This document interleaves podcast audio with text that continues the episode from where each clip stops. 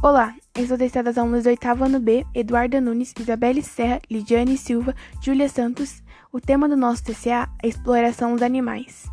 Os maltratos e exploração dos animais não é uma prática recente, pois se irmos mais a fundo, veremos que é algo que vem sendo praticado desde os tempos pré-históricos, causando o sofrimento de diversas espécies.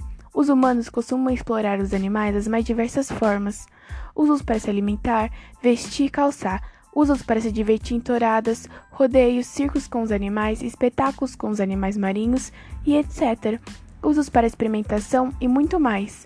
A melhor forma de acabar com a exploração animal não é consumir produtos que dependem de exploração animal, como consumir carne e produtos testados em animais ou derivados deles. Evitar visitar zoológicos, circos e outros espetáculos que sejam cruéis para os animais também é uma ótima opção.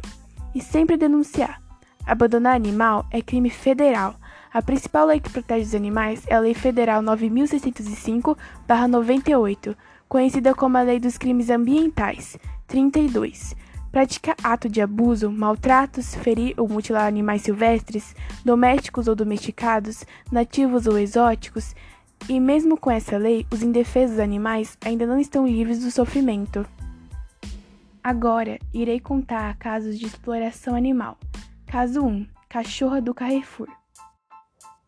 Manchinha, que era uma cachorra vira-lata que era alimentada por frequentadores do mercado Carrefour, foi morta por um funcionário do mercado Carrefour com uma barra de ferro. Câmeras de segurança filmaram o funcionário correndo atrás do cachorro, que infelizmente morreu por hemorragia por conta dos ferimentos causados pelo funcionário. O mercado Carrefour teve que pagar um milhão para a prefeitura de Osasco, aonde se localiza o mercado que tudo aconteceu.